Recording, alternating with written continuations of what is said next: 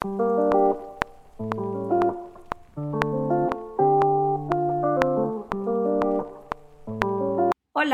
en el podcast de hoy vamos a estar hablando del respeto, lo que significa el respeto para generar confianza y colaboración.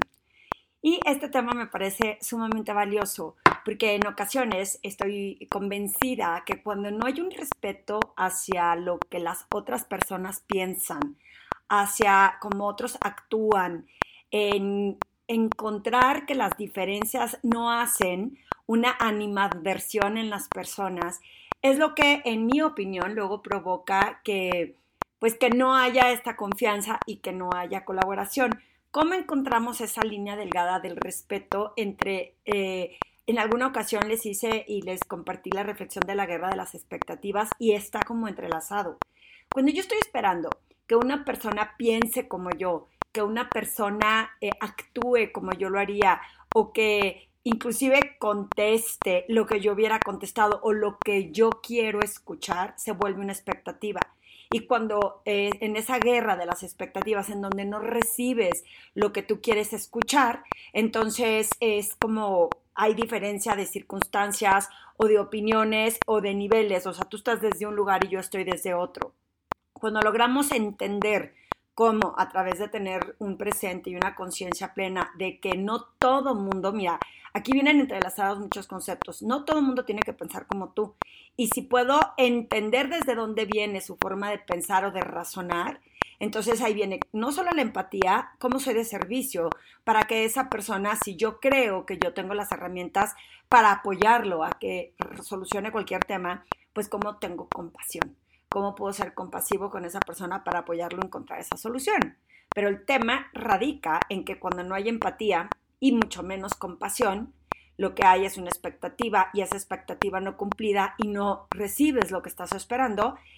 llega a haber una línea delgada en donde entonces tampoco hay respeto y respeto a las diferencias. Y cuando uno logra respetar esas diferencias, se genera una gran colaboración y se hace un pacto de confianza, en donde yo confío en ti porque tú respetas lo que yo pienso o como yo actúo. Y luego también viene el tema de los juicios, que va a estar un poco profundo este podcast, pero es bien interesante cómo nosotros podemos tener en esta caja de herramientas la habilidad de sacar todos estos conceptos y poder llevarlos a cabo con intencionalidad. Cuando yo estoy juzgando a la otra persona porque, obvio, no, no recibí lo que yo esperaba, pero aparte estoy juzgando, etiquetando o su comportamiento o su respuesta basado en un juicio que en muchas ocasiones viene desde mi carencia. O sea, lo que yo veo que tú no tienes, entonces lo critico. O lo que yo esperaría de un cierto sector o grupo y yo veo que tú lo haces, entonces lo critico y se vuelve un juicio cuando la realidad es que si analizamos y te pones a contemplar, no es que la otra persona esté mal, es que actúa de diferente forma. Y ahí viene el respeto, que ellos actúen o piensen de diferente forma. Eh, hay muchísimos ejemplos que te puedo poner. Eh, por ejemplo, esta mujer que actúa en lo profesional y que hace o eh, tiene acciones, viaja mucho, suele ser muy abierta y muy directa y no es lo que se esperaría en un entorno en donde para ti una mujer no debería ni de estar viajando sola tanto, ni de estar abriendo eh, al diálogo para ser muy directa. Y entonces ya le vuelves como un juicio, una etiqueta, y se vuelve en ocasiones hasta personal, porque no estoy de acuerdo con lo que haces. Entonces, como no estoy de acuerdo con lo que haces, es como si te enfrentaras contra mis propios valores y entonces te tacho y te etiqueto y no hay una muy buena colaboración o discusión o diálogos para lograr que las cosas sucedan. Y pone esto también en concepto en la vida personal. ¿A cuántas personas eh, te atreves o continúas juzgando porque no hizo lo que tú pensabas que debía de hacer o no, o no pensó como tú crees que debería de ser? Y que al mismo tiempo estás volviéndolo una etiqueta y un juicio que lo haces personal. Porque justo como tú no estás de acuerdo con eso, se vuelve como un tema de ya hasta me cae gordo o me cae gorda esta persona porque no piensa como yo.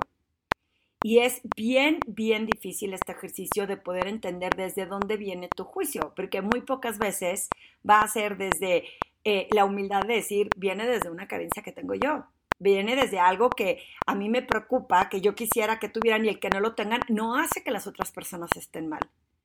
Eso es en donde podemos hacer este análisis de respeto. ¿Cómo respeto que eh, tal director esté haciendo las cosas a su forma? No estoy de acuerdo, me parece que impacta negativamente,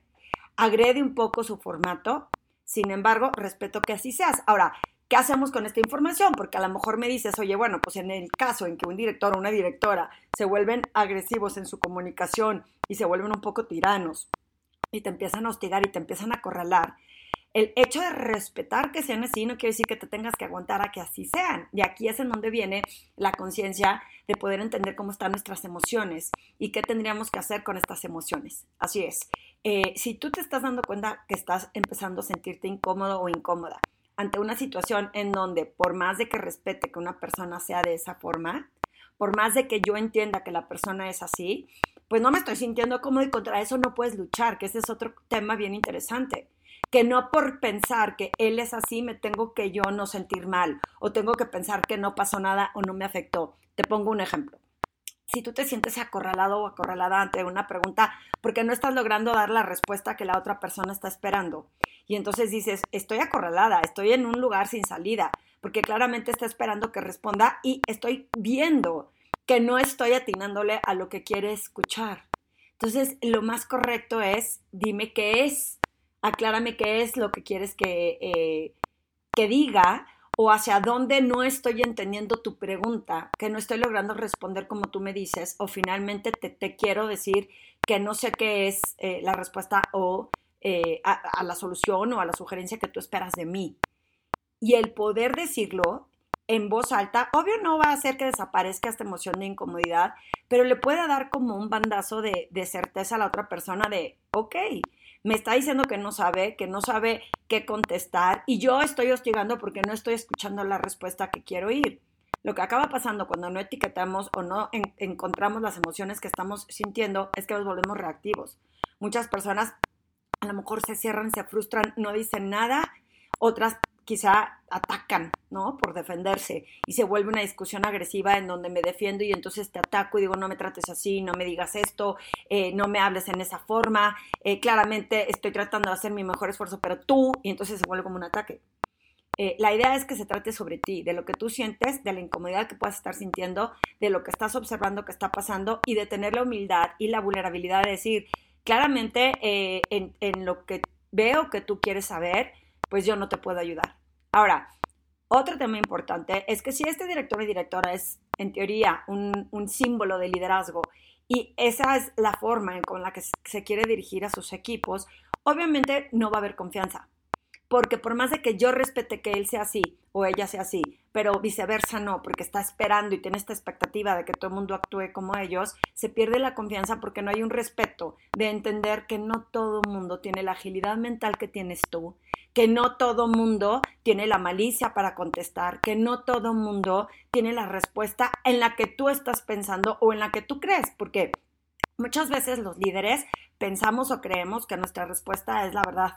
que es la única solución o respuesta para algo. Y luego cuando haces un análisis y dices, no, bueno, pues puede haber sin fin de soluciones o de propuestas, no necesariamente lo que yo propongo, ahí es en donde eh, se vuelve el respeto mutuo. Y en ese mutuo se crea la colaboración. Pero cuando yo estoy,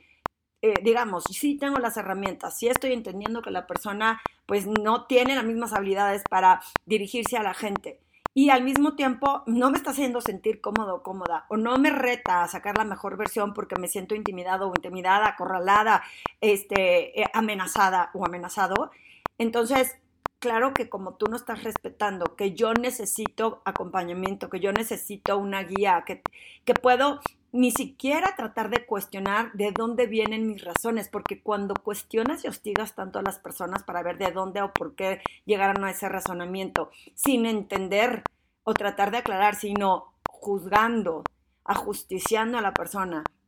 porque no está llegando a la conclusión correcta, una autodefensa rápida de estas personas es no te pongas nerviosa, no te pongas nervioso, no te enojes, no te enconches, eh, porque no es personal ¿Y por qué no checamos cuál fue nuestra contribución para generar ese respeto? Yo voy a tener un respeto hacia una persona que entiende desde dónde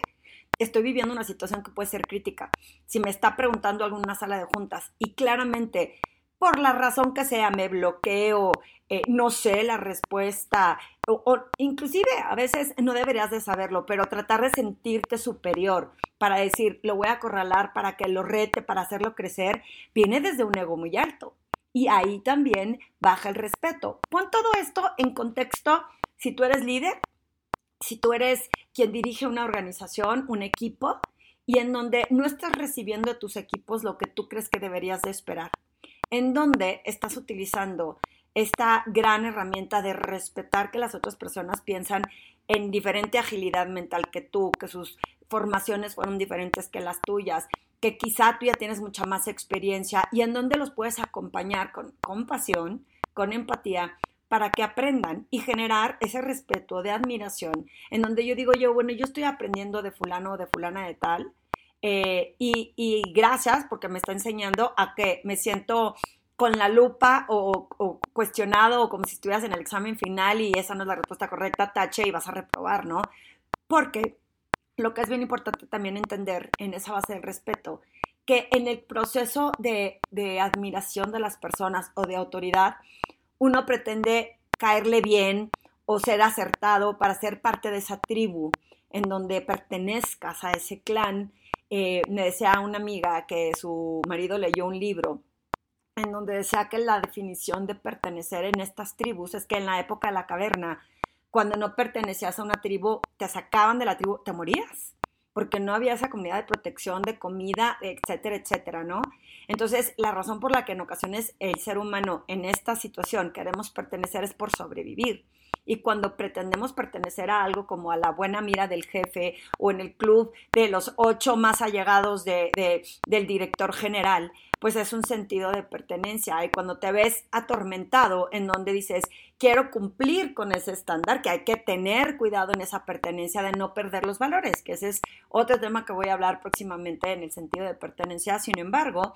cuando no estás siguiendo y apoyando tus propios valores, en ese sentido de pertenencia caes en trampas que te juegan chueco porque no estás en el presente porque no estás consciente de que quizá no es por pertenecer, sino que puedas decir con esa humildad, eh, no entiendo, no sé cuál es la respuesta y finalmente, ¿qué puedo hacer para aprender? Pero tú pon el reflector hacia ti. ¿En dónde estás tú generando ese respeto? ¿En dónde estás realmente entendiendo que la otra persona piensa de diferente forma? ¿Desde dónde estás tú? ¿En qué lugar? ¿En qué posición? En donde quizá por autoridad o ego te sientas superior, en donde puedas hacer sentir a las personas en tu falsa creencia de que los quieres estirar, que les quieres enseñar. La base del respeto se encuentra en entender que no sabes todo lo que puedes aprender de la otra persona, no pensando que tú tienes la verdad en la boca. Entendiendo que para poder generar mejores resultados no tienes que saberlo todo tú. Quizá puedas ser un genio, quizá puedas ser brillante, quizá tengas la habilidad y la sensibilidad de ver un panorama completo, que mucha gente tiene esa habilidad, pero no le quita a las demás personas que porque no tengan tus habilidades, tus talentos o tengan esa eh, manera de brillantemente ver un panorama de esa forma, quiere decir que estén mal, porque a lo mejor ellos ven otras cosas que tú no estás logrando ver. Y en ese respeto se genera una mejor colaboración. Así que evitemos los juicios en otros, porque hay que entender ese juicio desde dónde viene si viene desde un propio juez interior que está volteando el reflector hacia otros en lugar de voltear a ver qué es lo que a ti te duele, que luego tiende a ser un tema de mentalidad fija, como viene en el libro de Carol Dweck eh, de Mindset. Desde dónde estás realmente esperando, teniendo esta guerra de expectativas de otros y que cuando no oyes o no hacen lo que tú esperas, entonces también se vuelve un tema de no respeto. Desde dónde estás realmente siendo empático y compasivo. Y cuando digo realmente, es reflexiona, ya lo dije en otros podcasts, en donde a veces en automático decimos me pongo en el zapato del otro, o mucha gente confunde compasión con lástima, y la realidad es qué acciones estoy ejecutando para que realmente me asegure que tengo empatía y compasión hacia la otra persona. En donde no estoy respetando la forma de ser de alguien más y me vuelva curioso para entender realmente desde dónde viene su eh, pensamiento, porque en la curiosidad puedo descubrir que aunque yo quería llevarlos hacia un resultado, hacia una respuesta, hacia un lugar, quizá pueda ver la perspectiva que tiene la otra persona en otro panorama. Así que recuerda, cuando tu mente se vuelve, por decir una palabra espantosa, pero obtusa, en pensar que solamente el reflector está hacia los demás, en que no estás midiendo cómo estás influyendo y cómo estás impactando, por ahí esa frase de Obama, ¿no? La gente no se va a acordar exactamente lo que dijiste, pero sí cómo los hiciste sentir. Y entonces en esa base de cómo puedo hacer sentir a otros, quitando más allá él, pues es tu problema si te sientes mal, porque eso es un poco ególatra también y soberbio, sino desde dónde eh, puedo generar esa base de respeto para generar confianza y colaboración. Las personas van a querer colaborar más auténticamente y más naturalmente cuando sienten esa base de respeto, no importa en qué nivel eh, de autoridad